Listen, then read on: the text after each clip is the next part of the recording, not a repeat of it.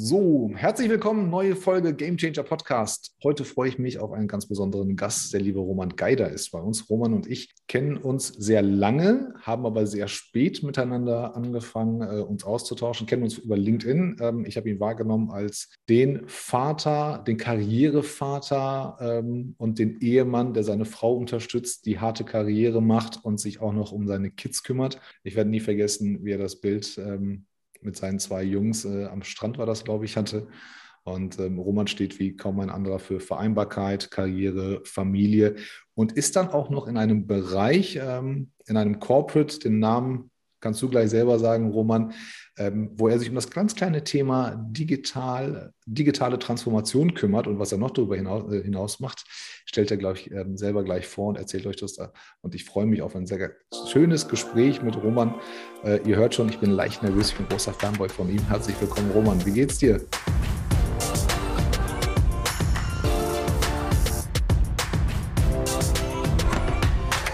Servus, Tolga. Danke für die äh, nette Ankündigung. Du grinst jetzt schon, gell? Jetzt hast du so viel Vorschuss, so viel Vorschusslobären schon. Ähm, ja, da gibt es gar, nicht, gar nicht so viel hinzuzufügen. Total nett, was du da über mich gesagt hast. Und ähm, ja, die Corporate ist Mitsubishi Electric, ähm, darf, darf man schon sagen. Also das, das ist ja auch ein bisschen, ich erzähle ja auch meistens keinen Mist. Von dem her ähm, darf, man das, darf, man, darf man das schon sagen. Und da bin ich ähm, Bereichsleiter für einen Geschäftsbereich für Europa. Und der spielt immer so. Ich meine, als, als Führungskraft ist man immer, äh, sollte man immer digitale und kulturelle Transformation auch auf dem ähm, in der Box of Tools haben, glaube ich. Definitiv. Also ähm, ich habe das ja, ich habe das ja mitgekriegt und du hast mir ja mal erzählt, du bist ja nicht nur irgendwie Abteilungsleiter oder, oder, oder einfache Führungskraft, wie die meisten das kennen. Du hast ja richtig P&L-Verantwortung. Ähm, das heißt, ähm, du hast, äh, du kannst dir selber Dinge entscheiden, du kannst das Geld ausgeben, äh, was dir zur Verfügung steht und, und musst da keine Rechenschaft ähm, abliefern. Ich glaube, Mitsubishi ist tatsächlich ein Fortune 500 Unternehmen, wenn mich nicht alles täuscht. Ist das richtig? Genau. Ich glaube, ich weiß nicht, was ist, wo dieses Jahr der Platz war, aber ich glaube, letztes Jahr war noch 200, Platz 257, glaube ich so. Ah, ich glaube, ich glaub, Platz 500 wäre auch noch toll. Oh, wir sind schon ganz schön gut. 143.000 Mitarbeiter. Alter. Schon. Wie viele Leute, wie viele Mitarbeiter sind in, in eurer Division oder in deiner Division?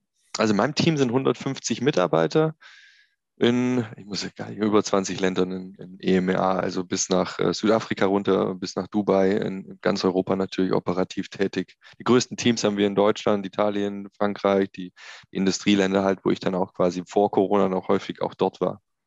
Unglaublich. Aber 150 ist, ist eine gute Größe. Die kann, man, die kann man noch gut leiten, kann sich noch einbringen, Austausch machen. Wir haben gar nicht so viel vor heute. Wir wollen eigentlich nur quatschen. Wir haben natürlich ähm, im Game Changer Podcast reden wir auch über deinen Game Changer Moment, den du mal im Leben hattest. Ähm, wir möchten gerne dich kennenlernen, wir möchten deine Power Skills kennenlernen und natürlich auch die Frage, was du als Kind werden möchtest. Aber lass uns erstmal ähm, vorher quatschen das, das Thema Vereinbarkeit, du hast es schon so oft angesprochen und wir hatten im Vorfeld auch darüber gesprochen. Wann hast du für dich das erste Mal realisiert oder warst du vielleicht auch so, dass du gesagt hast, hey, für mich ist das absolut selbstverständlich, dass ich Frau, Kinder, Job, alles unter einen Hut bringe und eventuell auch ähm, da dosiere. Deine Frau, Laura Geiter, ist, ist ja nicht weniger aktiv und präsent ähm, als du und macht halt auch unheimlich viel. Wie geht das, wenn du, wenn du Head of Division bist? Ich meine, ähm, ist das, ist das absolut, ähm, ist das eine Sache, die du dir nehmen musstest oder ist das eine Sache, wo du gesagt hast, nee, ich bin so und wem das nicht passt, der kriegt mich einfach nicht? Ich glaube, das ist eher eine, eine, eine, Tugend, die aus der Not geboren wurde. Also als ähm, wir die Nachricht bekamen oder ich die Nachricht bekam, dass Laura schwanger ist und dass wir Zwillinge bekommen, da war ich gerade ähm, mitten im MBA, habe den noch nebenberuflich gemacht. Laura hat nebenberuflich äh, Wirtschaftspsychologie studiert. Ähm, ich habe gerade äh, bei Mitsubishi Electric unterschrieben gehabt, äh, schon gekündigt ähm, bei Earlycon damals und war gerade in der Zwischenphase in der sechsmonatigen ähm, Kündigungsfrist, die ich hatte. Ähm, und es stand ein Umzug an 500 Kilometer weit weg von der Familie, also von ihrer Familie, von meiner Familie, also nach Düsseldorf und keine, komplett keine Unterstützung, familiäre Strukturen.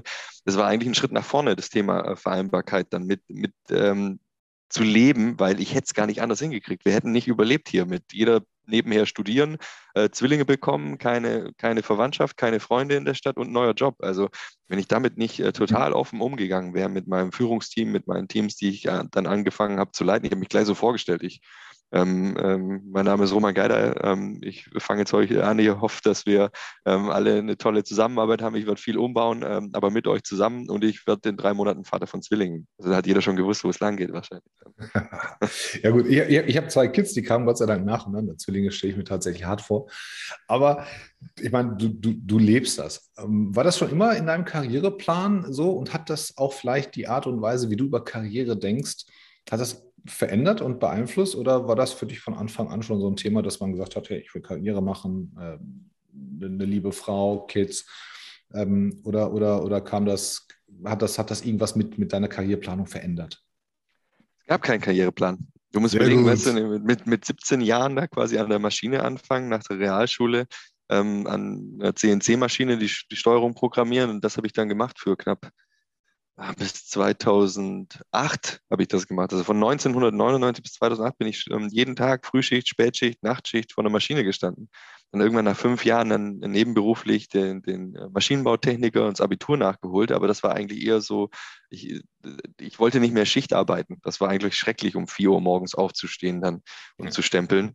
Und ähm, daraus ist es eigentlich geboren worden. Und dann habe ich gemerkt, ja, kann ich auch ganz gut. Dann habe ich Messtechnik gemacht, bin da reingegangen, habe ich gedacht, oh, kann ich auch ganz gut. Dann, kann die, dann kam die Wirtschaftskrise, dann habe ich mit, mit einem mit einem Freund von mir selbstständig gemacht und habe im Bereich Vertrieb quasi so ein kleines Startup, würde man es heute wahrscheinlich nennen, äh, aus der Garage raus wirklich aufgemacht und habe ähm, für Unternehmen äh, Maschinen und andere Dinge bei eBay verkauft habe gemerkt, ich kann Vertrieb ganz gut, dann habe ich halt noch studiert, dann konnte ich das ganz gut, ähm, mit dem Wirtschaftsingenieurwesen den Vertrieb und ähm, die, die, das Engineering verbinden und die Produktion, was ich bis dahin kennengelernt habe. War in Singapur, dann, weißt du, das war so ein, ein, ein historisch gewachsene Karriere. Das war nicht so, ja, ich muss jetzt das machen und Auslandsaufenthalt und das und das. Das hat sich ergeben im Laufe der Zeit. Ich bin jetzt schon fünfmal über meine Planung vielleicht drüber rausgeschossen. Von dem her, ich plane da nicht so viel. Ich sage, okay, das wäre noch toll, das will ich noch lernen. Und wenn ich was Neues lerne, will ich es auch anwenden. Und um das anzuwenden, muss ich vielleicht dann manchmal in der Karriereleite nochmal eins hoch. Das heißt, das war eher ein Mittel zum Zweck. Okay, ich habe was Neues gelernt. Wie kann ich das ausleben? Dann hat natürlich irgendjemand gemerkt, okay, das kann der vielleicht auch ganz gut. Jetzt davon nochmal mehr. Und so lief das eher. Nicht im Gedanken von, ich muss jetzt äh, das sammeln, das tun, das machen, weil ich glaube, gerade dann funktioniert es nicht. Ich habe ja, hab ja auch keinen, also von daher äh, finde ich das super sympathisch. Und du hast ja gerade gesagt, also Realschule. So, und zwischen Realschule und Fortune 500 muss ja vieles passieren. Andere Leute haben ja dafür Geld ausgegeben und Papas Connections genutzt und dann klappt es trotzdem nicht. Ne? Du, hast, du hast an der RWTH studiert, du warst in St. Gallen, hast ein MBA, hast richtig gute ähm, Namen auf deinem, auf deinem Lebenslauf, aber auch so ein, so ein, so ein, so ein Startup, ja, wo du sagst, ähm, wir kümmern uns mal hier, weil aus, aus der Not oder, oder in der Finanzkrise äh, Chancen entwickelt. Glaubst du daran, dass Führungskräfte heute, dass, dass du eine andere Führungskraft gewesen wärst, wenn dein wenn du das Ganze nicht von der Pike auf gelernt hättest, also wenn du tatsächlich erst im Studium mit der Technik zu tun hättest, du hast ja die, du hast ja auch die Ausbildung, glaube ich, gemacht ähm, und, und hast ja an der Maschine gestanden, wie du es gerade sagst, hilft das dir heute tatsächlich auch, auch Dinge auf einer anderen Ebene mit, mit Mitarbeitern zu besprechen und auch besonders empathisch zu sein? Enorm hilft mir das dabei, weil ich glaube, wenn ich direkt ähm, vom Studium quasi in, in eine Firma gekommen wäre, als zum Beispiel kleiner Teamleiter dann in dem Moment angefangen hätte und äh, dann hätte, wäre ich wahrscheinlich so wie ein paar andere, die ich in, im Laufe der Karriere oder der Zeit kennengelernt habe, äh, in die Falle getappt, dass ich denke, andere haben nicht studiert oder andere sind nicht da, wo ich jetzt bin, weil sie nicht so intelligent sind, was ein völliger, völliges ja, Fehl, ja, ja, äh, völliger Fehlglaube ist ähm, sondern ich weiß, was die alle drauf haben und deswegen suche ich mir oder hole ich mir dann Ideen oder ähm, ähm, vieles dann eher von den Fachleuten, die an der Maschine stehen oder die im Lager sind, die täglich damit arbeiten, ähm, wie, wie die vielleicht dann ähm, den, den Arbeitsablauf planen würden, wenn sie es denn könnten. Also ich mache dann viel mehr Bottom-up-Ansätze und gleichzeitig habe ich viel mehr Empathie und kann vielleicht auf mehreren Leveln kommunizieren, weil ich ähm, die, die viel besser verstehe, weil ich selber mit Blaumann zehn Jahre da gestanden bin. Das ist ganz anders. Also und ich habe das immer als schrecklich empfunden, wenn da ein Ingenieur kam, sei es jetzt ein junger, älterer, der, der mich irgendwie herablassend dann behandelt hat. Nicht wegen meinem Ego, sondern weil ich einfach gedacht habe, so, warum denkt er so? Warum denkt er, dass ich das ähm, vielleicht jetzt, warum versucht er mir das jetzt zum, so für ja, Dumme zu erklären ja, oder irgendwie so.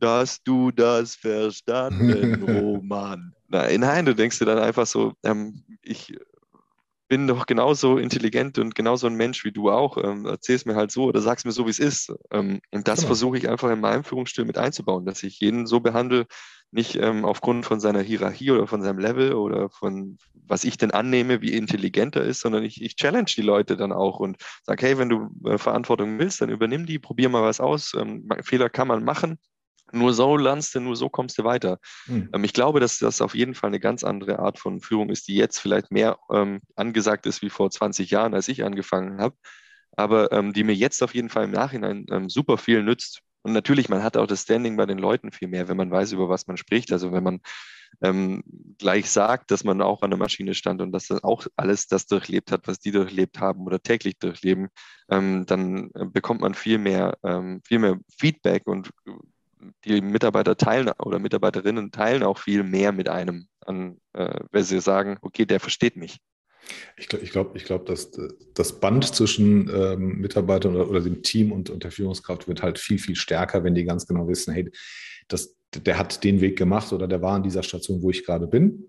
Der kann das nachvollziehen. Ähm, ich glaube, die Kommunikation ist viel ehrlicher dann auch in dem Moment. Ich habe selber mal so ein, so ein Erlebnis als Student gehabt ähm, mein, mein, mein Vorge also ich habe ich hab da in der Härterei gejobbt mit, mit 20 ähm, bei einem äh, Rasierklingenanbieter hier in Deutschland. Die haben, die haben sich dumm und dämlich bezahlt für, für Studenten. Das war Eldorado für uns. Und, und mein Chef war, war irgendwie fünf Jahre älter als ich, Maschinenbauingenieur, erster Job. Und ich kann mich daran erinnern, dass er mir gesagt hat, irgendwann mal, Tolga, ähm, wenn ich dir das erkläre, kannst du das umsetzen? Ich habe mir gedacht, Alter, das ist eine Scheiß, das ist ein Härteofen, da steckst du vorne das Stahlband rein, dann wird es einmal hoch erhitzt, dann wird es runtergekühlt und dann kommt es hinten wieder raus, aufgewickelt. Also was, was soll da schieflaufen? Ja? In, in, in den heißen 12 Grad, 1200 Grad Ofen greift eh keiner rein, dafür gibt es Techniker. Und ähm, Carsten hieß der, ganz netter Junge eigentlich. Dann habe ich gesagt, Carsten, ähm, wir sind nicht so weit auseinander. Du musst mich jetzt, du musst nicht, äh, nur weil ich Türke bin, musst du nicht so äh, voraussetzen, dass ich kein Deutsch kann. Ich verstehe dich schon, wenn du was sagst, ja. Und äh, tatsächlich haben wir uns dann auch hinterher angefreundet, aber der, man vergisst das, muss man ganz ehrlich sagen. Ich mache den jungen Leuten auch keinen Vorwurf, man vergisst es manchmal, ähm, weil man sich ja auch selber auch noch einbringen möchte. Und ich glaube aber, wenn die Mitarbeiter denken, hey, der ist quasi so einer von uns, ne, oder der war mal da, wo ich gerade bin, ähm, dann, sind die auch ein bisschen vorsichtiger. Ne? Erzählen ja keinen Blödsinn, aber dann ist das Problem auch so, wie es ist. Dann kann man sagen, hey, das Ding funktioniert gerade nicht. Die Maschine funktioniert gerade nicht aus dem und dem Grund. Fällt dir was ein? Ansonsten schlage ich das vor. Und da ist aber auch eine Akzeptanz dann vom Vorgesetzten da, zu sagen, ja, kann ich nachvollziehen, was du mir gerade erzählt hast. Habe ich jetzt auch keine Lösung, aber mach mal selber. Ne? Dann, dann, dann ist auch so ein bisschen so eine emotionale Sicherheit dann auch gegeben, finde ich, ähm, wenn man, wenn beide aus, dem, aus, der, aus der gleichen Ecke kommen und den gleichen Werde, Werdegang haben. Wie würdest du deinen, deinen Führungsstil, ähm, nee, andersherum, wie würdest du sagen, förderst du deine Mitarbeiter? Wenn du heute zum Beispiel Mitarbeiter hättest, die so, die so Ambitionen haben, aus, aus dieser Bubble rauszukommen, ne? wie du gerade gesagt hast, wenn die sagen, oh, ich habe keine Lust hier an der Maschine zu stehen, ich habe das jahrelang gemacht, ich will das nicht mehr ähm, und will vielleicht mal diesen, diesen Spagat von Blue Collar zu White Collar machen. Ähm, Gibt es solche Gespräche, die ihr da habt? Und wenn, was, was für Ratschläge gibst du, auch, auch mit Hinblick auf Zuhörer und junge Leute, die vielleicht genau in der Position sind? Also gerade nochmal den Punkt aufzugreifen, den du davor gesagt hast, es ist auch ähm, wichtig, ähm, den, die Leute da mitzunehmen, also ähm, jedem die Chance zu geben. Also auf jeden Fall immer in den Gesprächen, auch wenn es jetzt ähm, in Gruppen, bei Teams oder ich versuche, kann ja nicht bei jedem von den 150 jeden Tag sein, aber jeder von den 150 Mitarbeiterinnen ähm, soll wissen, ähm, dass ich jederzeit ansprechbar bin für so ein Thema. Also das ist mir total wichtig und das habe ich bisher auch immer geschafft, dass jeder weiß, vom, vom äh, Lagerarbeiter, Bearbeiterin bis, bis hin zum natürlich Gruppenleiter, kann jeder, hat bei mir jeder eine offene Tür, wenn er mit mir drüber sprechen will.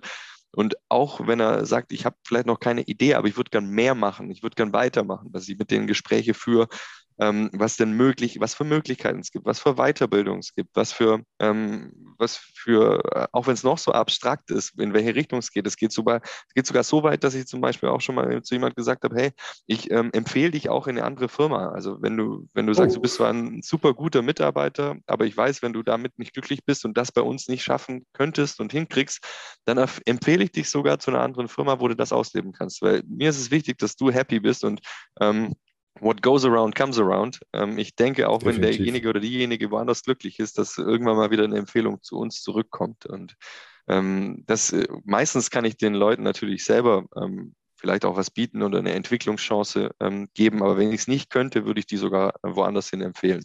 Und da äh, Never Burn Bridges, um mit den Anglizismen weiterzumachen, ähm, man, man sollte da auch niemals sauer sein, wenn jemand geht, weil das, äh, das ja auch eine Reputation ist. Weil die Leute, wenn sie kommen, sollten man sie genauso, ähm, oder wenn sie gehen, sollte man sie genauso behandeln wie da, wo sie gekommen sind. Das ist Richtig. mir brutal wichtig und ich habe beides schon in meiner beruflichen Karriere erlebt. Aber was wir explizit machen, ähm, ich, äh, ist auch so ein Fordern und Fördern. Also ich möchte, wenn jemand eine, über seine Entwicklung sprechen möchte, dann muss er auch selber ein bisschen was dafür tun. Das heißt, äh, selber auch schon proaktiv immer ein bisschen gezeigt zu haben, dass ich, dass, dass ich mehr möchte, im Sinne von, wenn es mal eine Aufgabe gibt oder ein Projekt, wo jetzt ähm, nicht gleich eine Zahl an, äh, es gibt so viel Bonus oder das und das dahinter steht. Wenn du nie der bist, der die Hand hebt und sagt, ja, ich kann noch helfen oder ich würde mich da gerne mit einbringen, dann brauchst du auch nicht nach zwei Jahren fragen, okay, kann ich jetzt eine Weiterbildung machen und mehr Verantwortung übernehmen. Das ist das heißt, so ein bisschen. Das heißt, du merkst das.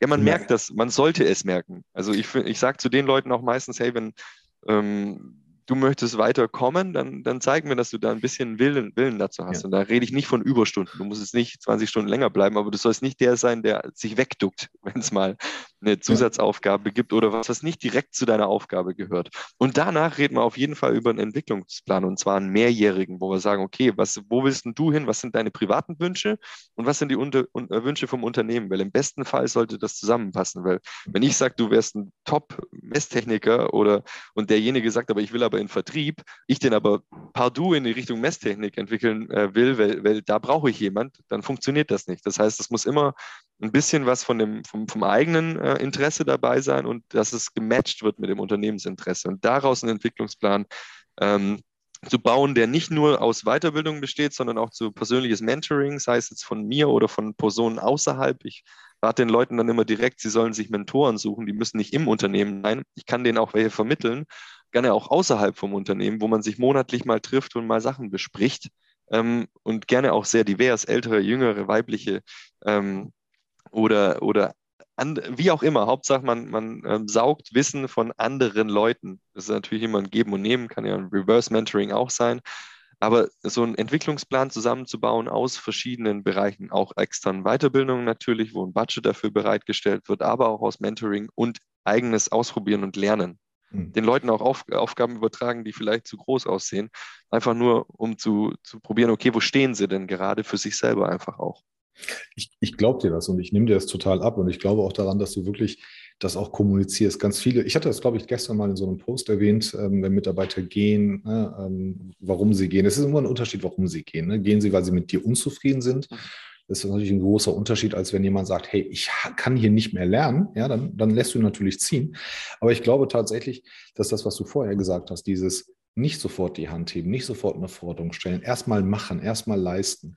Ähm, ich glaube dir das total, dass du das ähm, auch kommunizierst und, und den Leuten auch vermittelst. Viele machen es halt nicht. Das ist so eine von diesen Dingen, die uns sehr häufig erzählt werden.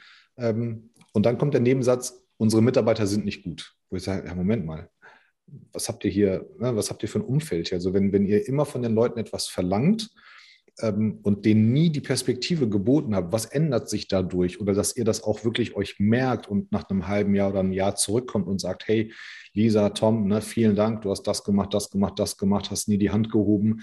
Dann musst du auch was geben. Ja, das muss ja nicht immer die große Gehaltserhöhung sein. Das kann ja Verantwortung sein, neuer Arbeitsbereich, neues Projekt äh, und so weiter. Aber das ist halt so eine Sache, das muss man halt erstmal von der Führungskraft dem Mitarbeiter erstmal vermitteln, dass das Geleistete nicht untergeht und dass man da auch sich natürlich bemüht, was du gerade sagtest. Ähm, ich schaffe dir hier einen Raum, wo du einen Impact leisten kannst über deine, dein, dein, deine Standardarbeit hinaus. Ähm, ansonsten kommen natürlich die Leute und sagen, ja, Moment mal, was kriege ich denn dafür? Kriege ich meinen Zuschlag, ja, wenn es Schicht ist, kriege ich eine Gehaltserhöhung, äh, der hat das gekriegt und der, warum kriege ich das nicht? Das ist, glaube ich, ganz, ganz wichtig, dass Kommunikation viel klarer noch gemacht werden muss und auch tatsächlich proaktiv und nicht reaktiv gemacht werden muss. Also von daher Kom Kompliment. Ähm, du hast natürlich beides, ne? um jetzt mal in diesen Klischees zu bleiben. Ihr habt ja Blue-Collar, White-Collar-Worker. Äh, ich frage natürlich nicht ganz uneigennützig. Wie besetzt ihr Stellen und wie viele Stellen hast du im Jahr?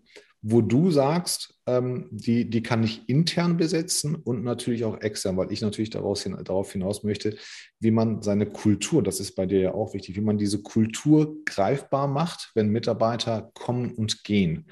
Und wie, wie entscheidest du, wer zu euch passt und wer nicht? Also wir haben eine Fluktuation von im Durchschnitt 13 Jahren. Also die meisten, also wenn man das jetzt ganz, ganz mal überschlägt, für uns.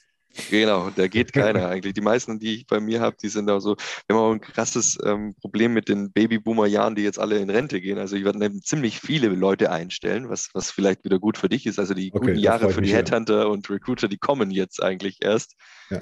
Ähm, und bei uns ist es ähm, so, dass wir eigentlich für alle Positionen ähm, meistens intern und extern suchen. Aber natürlich macht es mir am meisten Spaß, wenn ich intern Menschen weiterentwickeln kann.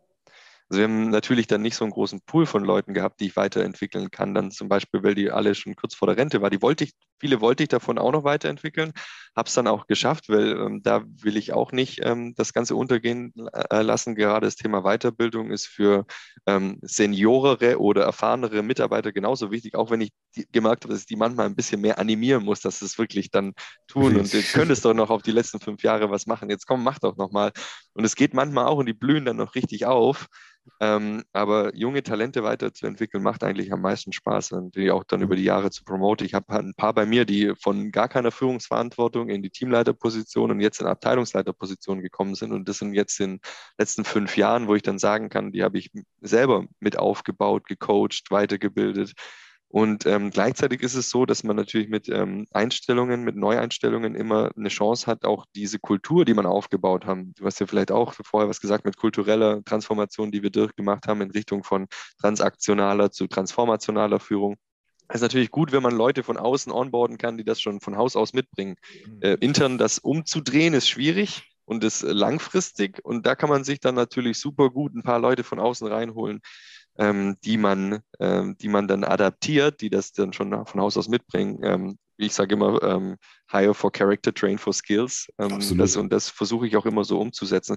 Ähm, mir sind da viele Meinungen äh, wichtig der Teams, dass die Leute mal sehen, wenn die mal einen Tag da sind, mal mit vielen reden, einfach, dass die Attitude äh, stimmt, der Charakter stimmt. Und wenn das stimmt und die, die Basis da ist des Wissens und vielleicht auch schon mal Führung gehabt, jetzt gerade für Führungspositionen ist das wirklich wichtig, wenn es höher geht. Für die erste Teamleiterposition ist nicht wichtig, dass man da schon selber Führungserfahrung hatte, aber man sollte ein Fable dafür äh, haben und sollte, sollte einen Eindruck da, davon haben, was, wie man führt, wenn du gerade gefragt hast auch vorher, wie der Führungsstil ist. Das sollte man für sich schon ein bisschen definiert haben. Vielleicht ist man ja schon Fußballtrainer oder was anderes und kann damit ähm, was erzählen. Aber für mich ist wirklich dann die Einstellung ähm, wichtig und das versuche ich auch rauszukitzeln in zwei bis drei ähm, Gesprächen und eben im Umgang dann mit anderen Menschen. Ja, Glaube glaub ich dir absolut. Also ich glaube dir, dass du, dass du Leute wirklich ähm, aus- und weiterbilden kannst. Ähm, bei den älteren Mitarbeitern gebe ich dir recht. Ne? Das ist immer, ähm, ich glaube, dass das Wichtigste ist auch da die Kommunikation. Ähm, ich habe das schon ein paar Mal live erlebt, dass einfach die bisherige Leistung von älteren Mitarbeitern in ab, ab, abgesprochen wurde. Ne, so nach dem Motto, wir brauchen das jetzt nicht mehr und so weiter. Aber das darf man halt nicht. Also es war ja früher nie alles schlecht. Es war die richtige Zeit für diese Arbeit und, und man, man kann jetzt halt nicht, man, man, man muss nicht den ganz großen Wurf erwarten, ja, aber wie du gerade sagtest, auch in den letzten fünf Jahren vor der Rente kann man noch richtig was reißen. Und es ist ja auch für, für, sich selber eine neue Art, den Erfahrungsschatz von diesem Mitarbeiter oder von der Mitarbeiterin nochmal einzubringen und, und demjenigen auch die letzten Jahre vor der Rente noch ganz, ganz angenehm zu gestalten, ja, mit einer, mit einer neuen Rolle und, und äh, auch mit neuen, neuen Perspektiven, einer neuen Verantwortung. Das finde ich, das finde ich halt, ist ein Aspekt in der ganzen Diversity-Diskussion, der tatsächlich untergeht. Also ältere ähm, kommen, finde ich, sehr, sehr kurz. Ähm, genauso wie Menschen mit Einschränkungen kommen, kommen oft sehr, sehr kurz. Ähm, wir sind meistens auf diesen Ebenen Mann-Frau, ja, und Ausländer, Nicht-Ausländer, dann hört es meistens auf. Also von daher da auch, da auch Respekt. Ähm, ich bin jetzt nun mal Headhunter und Recruiter, wobei Headhunting ist, ähm, ist ja mal so negativ behaftet in, in Deutschland. Ne? Also wir träumen ja alle von dem dreiteiligen Anzug, geheime Vorstandsetagen und, und nur die DAX-Unternehmen, aber auch Headhunter haben ja gelernt, ähm, den Job ein bisschen anders zu machen. Mein, mein, Grund war ja damals tatsächlich, weil ich halt unzufrieden war mit den Top 3 der oder, oder mit dreien der Top 5 damals in, äh, in, in Deutschland und habe gesagt, irgendwann mache ich das selber.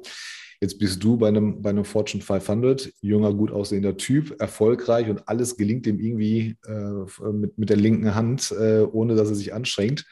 Jetzt mal Hand aufs Herz. Wie viele Anrufe hast du in deinem Leben von Headhuntern gekriegt? Jetzt zuerst mal danke für die Blumen schon wieder. Du bist ja äh, heute äh, auf Höchstform, was den Schmeichelkurs angeht. Ähm, also. Eine Sache noch zu, der, zu dem Thema davor. Ähm, Wertschätzung für, für Mitarbeiter, die schon lange da sind, ist super wichtig. Gerade im Maschinenbau, jeder, der das heute hört, der wird wissen, ähm, diese Erfahrungsschätze, die man da hat, gerade wenn man Service leitet, so wie bei mir. Ich habe den Service in Europa auch unter mir. Da sind ähm, äh, bis zu 30, 40 Jahre alte Bauteile im Feld. Ähm, wenn man da die, ähm, die, die, diesen Wissensschatz der Mitarbeiter vernachlässigt, dann geht man unter. Also das nochmal zu dem Thema. Und das andere ähm, kann ich jetzt nicht übergehen. Also das waren schon die ein oder andere ähm, von diesen, ähm, ohne Schleichwerbung zu machen. Du kennst sie alle, Ottgar Bernsten, Alles sind, gut. die, die ganzen äh, Heinrich Struggles, glaube ich, ist es noch. Und ja, ähm, da bekommt man schon den einen oder anderen Anruf. Ist auch mal spannend, mit denen zu sprechen, was die sich so, was die sich so vorstellen. Ähm, aber im Endeffekt ähm, ähm, bin ich da schon sehr vorsichtig. Oft ist es aber ein gutes Netzwerk und ich konnte, glaube ich, die letzten zwei Jahre aus diesen Gesprächen knapp zehn Leute aus meinem Umfeld zu, zu tollen Jobs vermitteln. Also ich, ich telefoniere dann auch mit denen und sage, aber da weiß ich jemand. Und ähm, da bin ich dann auch nicht scheu, ähm, die dann an, an, gute Leute zu vermitteln, wenn ich dachte, dachte oder wenn ich denke, das ist ein guter Match. Eben, also ich empfehle jedem, Kontakt zu Headhuntern aufzubauen, äh, wenn, wenn er nicht Kontakt hat. Ähm, vielleicht nicht für sich, aber für sein Netzwerk oder auch für die Zukunft. Äh, man muss sich halt da jemanden suchen. Da gibt es halt ehrlicherweise unheimlich viele gute und, und leider aber auch unheimlich viele, die, die nicht, nicht so gut sind. Aber jeder sollte sich, ähm, wenn, er, wenn, er, wenn er jemanden kennt, äh, tatsächlich den Kontakt aufbauen, ein Verhältnis auf, also eine Beziehung aufbauen und sagen, ähm, wie man sich das ungefähr vorstellt. Weil nur dann wenn, wenn man sich gegenseitig kennt, dann funktioniert es auch. Und äh, meine Erfahrungen waren halt so, dass die Leute nicht uns oder das Unternehmen kennenlernen wollten.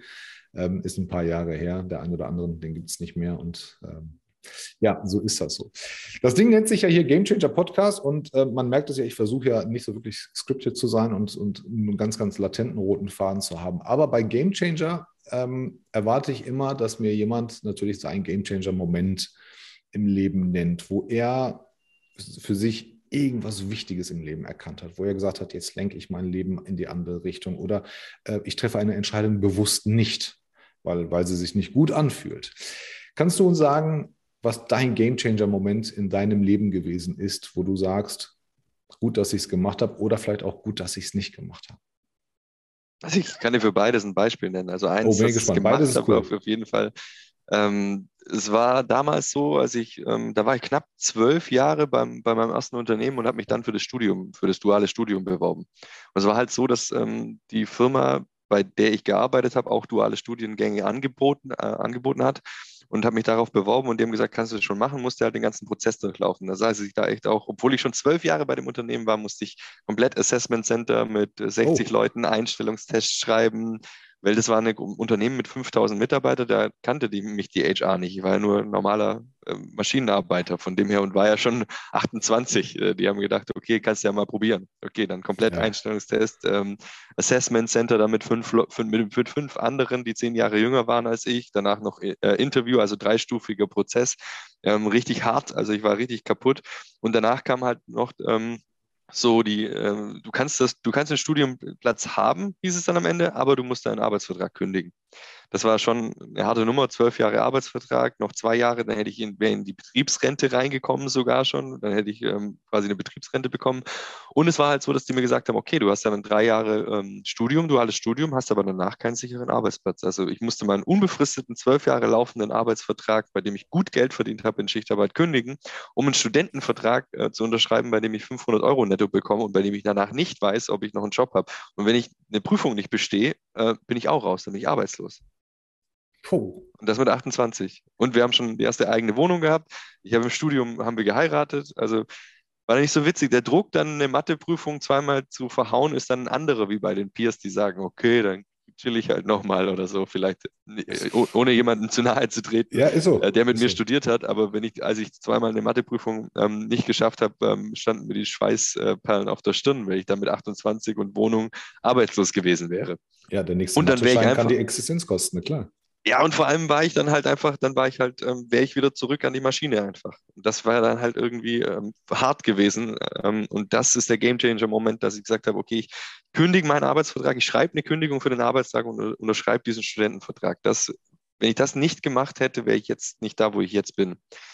Sehr und cool. der, und der andere Moment ist dann wieder, gerade wenn du von den Angeboten sprichst, ähm, da, waren, da waren Angebote dabei mit ähm, deutlich doppeltem Gehalt von dem, was ich jetzt habe, ohne zu sagen, was das jetzt genau ähm, ist. Und das waren, mhm. das waren ähm, auch Unternehmen, die, die jeder kennen würde. Und ähm, trotzdem habe ich da gesagt, hey, mit dem, was ich jetzt, äh, da wo ich jetzt bin, bewirken kann, ähm, was für ein tolles Team ich aufgebaut habe, mit, mit wie vielen wundervollen Leuten ich zusammenarbeite, wie viel ich, ich glaube, einstellen kann. Ich habe 10, 15 Leute die letzten fünf Jahre eingestellt. Was ich da alles tun und bewirken kann und wie es da vielleicht auch noch weitergeht, ähm, ist mir mehr wert wie das Geld. Und das andere ist eben auch die Vereinbarkeit. Ich schaffe es jetzt gut, ähm, Laura zu unterstützen bei ihrem Job, ähm, mich ähm, auch um meine Kinder aktiv als aktiver Vater zu kümmern.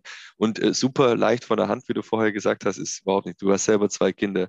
Das kann von außen super leicht aussehen, aber das ist daily, daily struggle. Also es ja. ist immer so, schwimmt zwischen der völligen Verzweiflung ähm, und dem ich schaff's ja doch irgendwie. Aber ähm, das ist ähm, ähm darum, das sind Game Changer Momente. Wahrscheinlich wäre es jetzt anders gelaufen. Wahrscheinlich hätte ich jetzt irgendwo den Porsche, den ich von Parkhaus zu Parkhaus fahren würde, den ich gar nicht haben will eigentlich ähm, und ähm, wäre unglücklich mit dem, weil so ein monetärer Schub, auch wenn es richtig viel wäre, verpufft ziemlich schnell. Und das eigentlich ja. das, man lebt ja jeden Tag und nicht nur irgendwann hole ich das dann nach. Das funktioniert leider im Leben nicht. Das ist ein Trugschluss.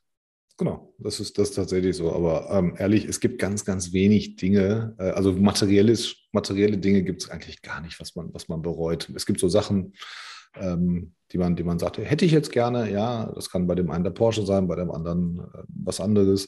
Ähm, aber, aber Glück kommt damit halt nicht. Ne? Das, das, sind dann am Ende dann doch die Dinge, die, die uns alle vereinen und die für uns alle gelten. Aber finde ich cool, dass du, dass du, ich weiß gar nicht, ob ich das tatsächlich gemacht hätte mit dem Studium. Ähm, aber, aber Respekt davor.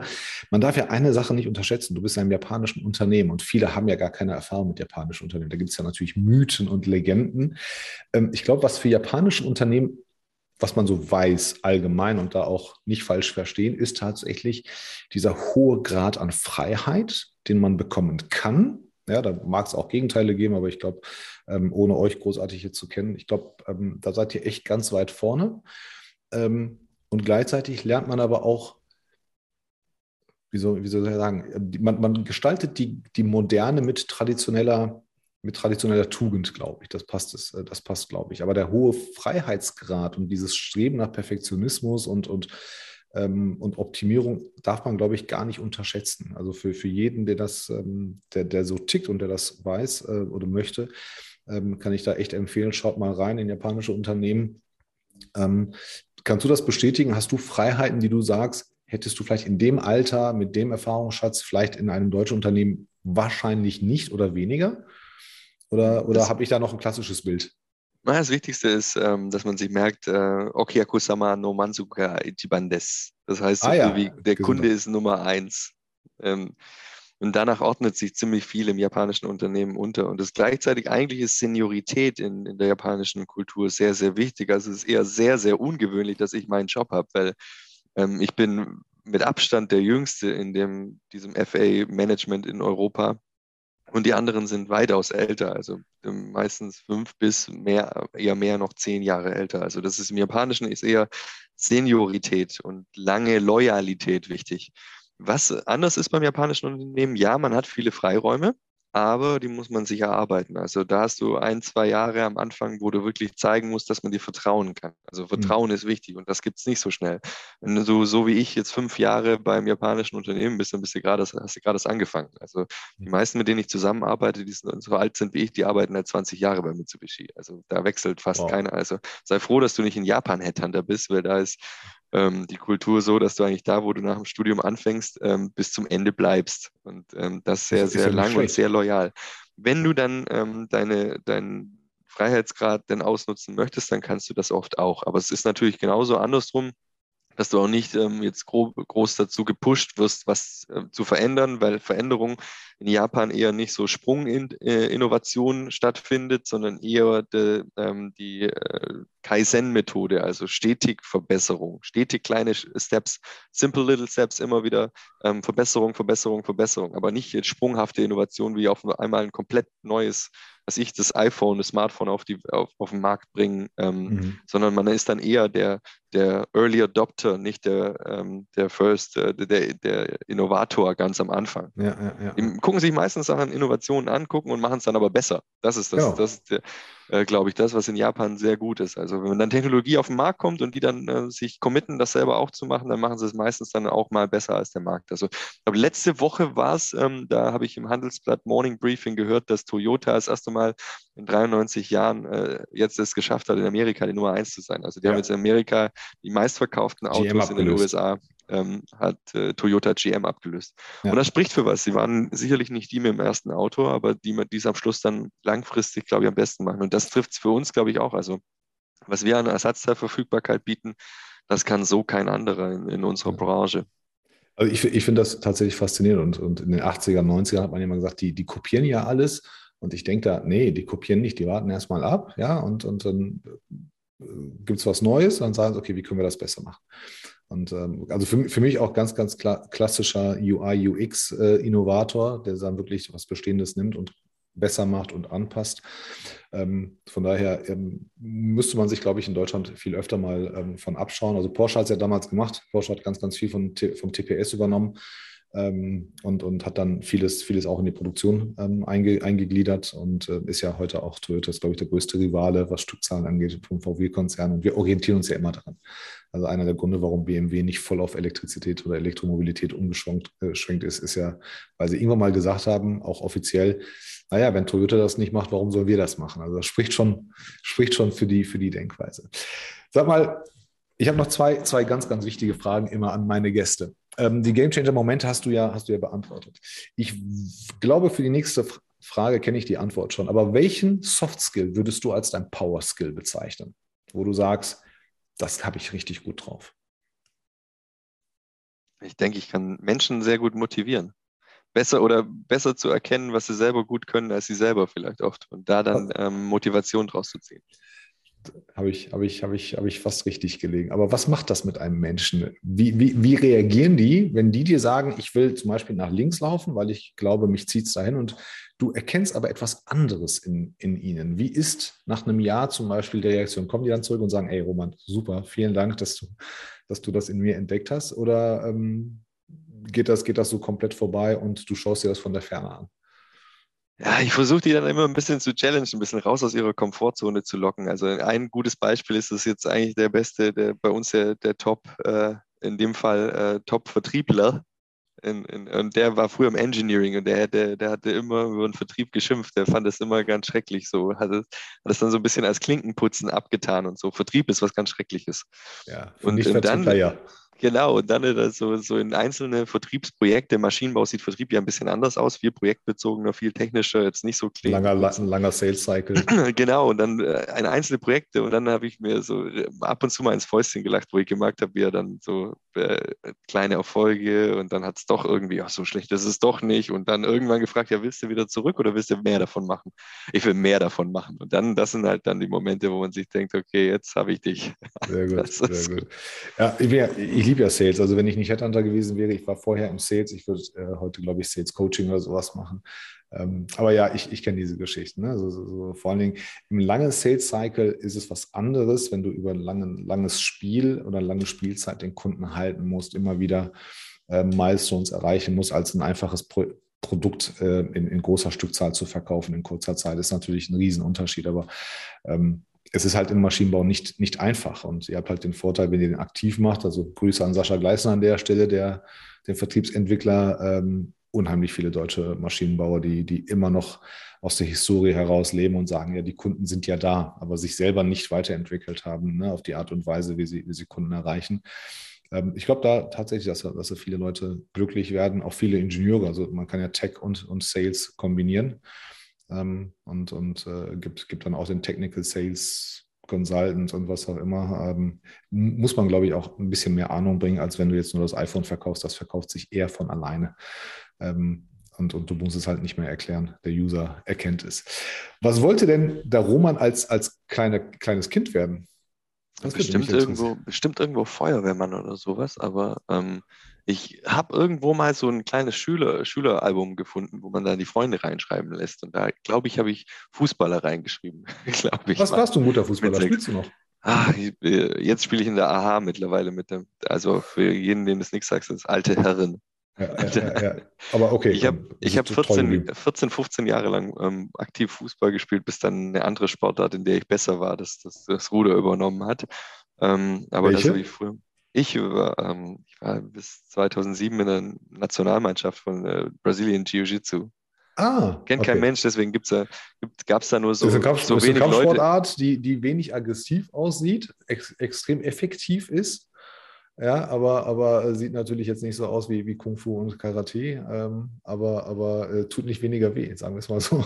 Ich glaube, die ganzen, wenn, wenn irgendjemand gucken, ist sicher heutzutage alle die UFC-Fights und sowas an. Ähm, ja. Alle die, die das machen, die machen Brazilian Jiu-Jitsu für die ja. Ground Bodenskills. Und das habe ich damals bis 2007 habe ich aufgehört nach den Europameisterschaften in Lissabon und habe mich mehr aufs Studium. Da kam dann, das ist auch der andere Gamechanger, das aufgehört und dann habe ich mich ins Studium gestürzt. Ähm, deswegen, das gleichzeitig ging dann nicht mehr mit sechs Tage Training in der Woche.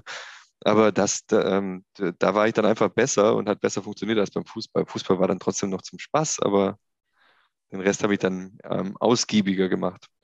Ah, okay. Ich, ich, wollte mal Kinderarzt werden. Bis mit zwischen 4 und 14 oder 16 wollte ich mal Kinderarzt werden, weil ich einen Bericht aus Afrika gesehen hatte mit den unterernährten Kindern. Und habe, äh, also mein Vater ist immer nur so ein bisschen traurig, weil er, weil er, weil er fest davon ausgegangen ist, dass ich das komplett durchziehe. Und dann habe ich mich das erste Mal, wo ich das richtig verstanden habe, habe ich mich mal mit dem Medizinstudium auseinandergesetzt habe gesagt, Papa, das ist nichts für mich. Also Arzt ja, helfen ja, aber der Weg dahin, das ist gar nichts für mich. Und, äh, Latein. Zum Beispiel, ne? also die ganze, ganze, ganze Biologie-Gedönse da. Das ist, ähm, aber, aber ich, ich erlebe das heute. Ne? Meine Kinder wechseln hier alle, alle sechs Wochen mit dem Berufswunsch, wobei die Große ist, ist da sehr konsequent. Und ähm, aber ich lenke nicht. Also da ist noch nichts dabei, wo ich sage, boah, bitte mach das. Äh, Hauptsache. Du gar nicht. Hat bei mir auch nicht funktioniert. Bei den meisten wahrscheinlich nicht. Moritz, der will gerade St. Martin werden. Immer noch. Ja, ist ja also cool. Von dem her. Vielleicht nur, weil er ein Schwert und ein Pferd will. Oder, oder, oder er will einfach äh, arme Bedürftigen helfen. Das kann ja auch sein. Das will er auch. Was will er, was will der andere werden? Der ähm, schwankt so ein bisschen ähm, zwischen ähm, Polizist. Ähm, was war es letztens? Weiß ich gar nicht mehr, das schwankt echt auch ziemlich oft. Also Polizist war es letztes Mal oder Feuerwehrmann oder Paw Patrol oder. Ja, wir, wir haben auch schon Ninjago gehabt und Paw Patrol gehabt. Das, genau, das, Ninjago ist auch mit ganz oben mit dabei. Ja, ne, also so Lloyd will er werden oder wollte er mal werden und, und äh, Cole fand er auch mal ganz cool. Aber, aber mittlerweile, mittlerweile hat er auch, also er sagt, ähm, er möchte irgendwas werden. Ähm, er, möchte, er möchte Menschen helfen, könnte sich Anwalt vorstellen. Okay und, und sie möchte in den Vertrieb gehen, ähm, irgendwas Künstlerisches machen. Bin ich, bin ich mal gespannt. Hauptsache äh, glücklich. Hauptsache, also, Hauptsache, Hauptsache glücklich. Ähm, die letzte Frage stelle ich dir. Ähm, musst du nicht beantworten, was ist deine unpopular Opinion? Unpopular Opinion. Was, eine, äh, was, was, was nicht so populär ist, was ich aber. Genau, ähm, genau, eine Meinung, die du, die du vertrittst, wo du sagst, hm, ist vielleicht nicht zeitgemäß oder, oder, oder sagt man vielleicht so nicht auf die Art und Weise. Das oh, ist so die, die einzige, nicht. wo ich sage, komm, muss, muss keiner, aber äh, schätze ich immer, wenn die Leute das beantworten. Ich mag es überhaupt nicht, wenn mir jemand sagt, ja, hast du aber Glück gehabt oder so. das Glück ist für mich, ähm, das Glück gehört den Tüchtigen. Also man hat immer was getan dafür, dass man eine Opportunität oder dass man das sieht oder erkennt oder sich dafür entscheidet. Wenn mir jetzt jemand sagt, da irgendwie Glück ist für mich vielleicht 10 Prozent, ist natürlich der richtige Moment am richtigen Ort, den zu erkennen, aber ich mag es echt nicht, wenn, er, wenn mir jemand sagt, du hast aber Glück oder, oder Glück wünschen ist auch immer so, da sage ich jetzt nichts, das ist ja nett gemeint, aber ich denke mir so, hey, ich mache alles dafür, damit ich kein Glück brauche. Ja, sehr gut. Das finde ich echt Und dann kommt der Rest wahrscheinlich auch. Und nach hinten, hinten raus sieht es dann vielleicht aus wie Glück. Ja, ja es sieht im Nachhinein sieht's immer einfach aus. Das finde das find ich auch klasse. Ähm, kann, man, kann man und muss man auch sagen, dass, dass man muss natürlich Glück erkennen. Ja, Timing und Ort ähm, fällt, fällt auch nicht jedem leicht, wenn man da mit der Nase drauf gestoßen wird, das, das zu erkennen. Und, und äh, es ist aber halt der kleinste, kleinste Teil. Und wenn man sich die Vita durchliest und jetzt auch fast, fast eine Dreiviertelstunde ähm, zugehört hat, da ist halt wenig Glück dabei. Da ist halt einfach ein junger, junger Typ, der, der einfach alles, was er gemacht hat, versucht hat, sehr gut zu machen und sich nicht hat abschrecken lassen und hier und da äh, mutig gewesen ist und gesagt hat, hey, so what? Ähm, mal gucken, was da rauskommt. Ich, ich, fühle, ich muss es machen und, und ähm, das Ergebnis, was hinten rauskommt, ist dann einfach die logische Konsequenz.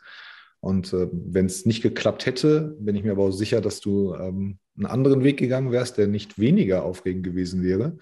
Und äh, man, man, weiß es ja, darauf wollten wir trotzdem nicht so eingehen am Ende des äh, Gesprächs, aber muss es ja trotzdem gesagt werden, am Ende ist es ja halt die Familie. Ne? Also, äh, ähm, ihr, ihr, seid füreinander da, äh, ihr seid glücklich, ihr seid gesund, ihr wart jetzt vor kurzem in Urlaub und habt das dann auch mit, mit Vereinbarkeit und, und, und Erholung alles, alles gut gemacht. Und ich glaube, das ist eine Lebenseinstellung, die, die du auch hast. Und äh, egal, ob das jetzt an der Maschine oder im Office ist oder in Deutschland oder ganz woanders, ich glaube, ähm, das, das gilt für jeden, der, das, der sich da ein Beispiel nehmen sollte und, und sich vielleicht auch mal da, diese Folge mit dir ins Gedächtnis rufen sollte, dass es eigentlich nie zu spät ist, um das Ruder, Ruder rumzureißen oder den Kurs zu ändern.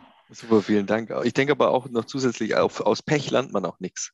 Wenn man sagt, das war jetzt Pech, nee, kann man nicht, dann kann man nicht drüber nachdenken, okay, was könnte ich denn beim nächsten Mal besser machen? Wenn ich es für mich als Pech abhake, das ist die andere Konsequenz, dann sage ich, ja gut, dann man, man sollte Dinge schon abhaken, das mal ganz kategorisch, das schon, aber man sollte nicht sagen, es war jetzt Pech, weil ähm, vielleicht an was ist gelegen. Das kann ja auch nicht an mir gelegen haben, kann an mir gelegen haben, aber wenn ich immer kategorisch sage, ja, Pech oder Glück, dann äh, das sind ja alles Dinge, die ich nicht beeinflussen kann. Das, das ist, dann lerne ich nichts draus. Das ist Nee, äh, das, das finde ich auch nicht gut. Also ähm, man, ist ja, es ist ja nie, nie einwandfrei. Also wir haben, wir haben letztes Jahr einen Kunden verhauen, ja, wir haben uns gestritten, wir haben den Auftrag nicht richtig hingekriegt. Jetzt könnte ich mich hingehen und sagen, ähm, lass unter den Tisch kehren, ja, aber, aber am Ende des Tages weiß ich, wir hätten besser sein können und, und wenn der Kunde halt nicht Dinge umsetzt, damit halt attraktiver Arbeitgeber wahrgenommen wird, dann, dann, dann wird es halt auch ein bisschen schwer. Und das gilt, glaube ich, für jeden. Also Pech ist so absolut, ne? Das ist so Tür zu, wir, wir kümmern uns nicht drum und ich bin halt für jeden Fehler dankbar. Ich bin auch für jeden Hater dankbar, ne, der mich irgendwo in Social Media verfolgt und sagt, alles doof, was du da machst. Ja, dann ähm, denke ich mir so, okay, was muss ich machen, damit dieser Mensch auch noch überzeugt wird? Also ne, wie, wie, wie, wie komme ich daran, dass, dass ich solche Menschen überzeugen kann und irgendwie trotzdem noch gewinnen kann? Ja, das musste aufhören. die musste lassen. ja, äh, am Ende lässt du die. Ne? Also mit, mit 42 bin ich da auch durchaus gelassener als, als vielleicht vor 10, 15 Jahren, wo ich sagen würde, was, was soll das? Und ich nehme das persönlich, heute ist mir das egal. Ich gucke einfach, was habe ich in meinem Leben, was mich glücklich macht und ob ein Hater mehr oder weniger ehrlich, der, der verändert mein Leben nicht äh, und, und schon gar nicht, gar nicht negativ. Also von daher alles, alles, alles gut. Roman, vielen, vielen Dank. Hat echt viel Spaß gemacht. Sehr, sehr sympathisch. Ähm, ich würde es auch sagen, wenn es nicht so wäre. Aber echt ziemlich. Am Ende ziemlich des Gesprächs cool. aber erst. Am Ende des Gesprächs natürlich. Nein, richtig, richtig cool. Ich finde die Geschichte ganz gut. Ähm, freue mich auf Austausch. Wir sind ja nicht so weit auseinander und wenn die Situation es zulässt, ähm, sehr, sehr gerne mal zum Essen oder zum Kaffee. Komm vorbei oder ich komme. Ähm, aber wirklich sehr, sehr sympathisch, sehr guter Werdegang. Ich glaube, wenn man, wenn man der Folge zuhört und, und sich auch mal vergegenwärtigt, dass das vieles halt in der eigenen Hand liegt und das Leben auch vielleicht mit Beruf ähm, alles ein bisschen vereinbarer ist, ich glaube, das macht halt Mut. Ähm, tolle Führungskraft, ja. Ähm, für jeden, der Roman nicht kennt, bei LinkedIn ähm, folgen bitte und äh, ich schätze ihn auch so ein, dass Sie ihn auch einfach kontaktieren können. So haben wir uns ja auch immer mal kennengelernt. Auf jeden Fall ähm, gerne. Dir gehören die letzten Worte in Andreas Wiener Manier. Ähm, darfst alle sagen, außer vielen Dank für die Einladung. Ähm, Werbung für unseren Podcast, den Working Dead Podcast. Da kriegt ihr auch immer mal wieder ähm, paar gute mhm. Infos zum, ähm, wie es so ist zwischen Karriere und ähm, Familie hin und her zu hüpfen, von ein paar anderen tollen Leuten auch noch. Ähm, und ansonsten ähm, wünsche ich dir eine super schöne Woche und die Einladung steht. Sehr gerne. Wann immer du möchtest, schick mir, schick mir die Slots und ich komme gern dazu. Vielen Dank, Roman. Danke für die Einladung. Sehr gerne. Und allen anderen, ich hoffe, euch gefällt ähm, die Folge. Lasst uns eine schöne Bewertung da und bis zum nächsten Mal.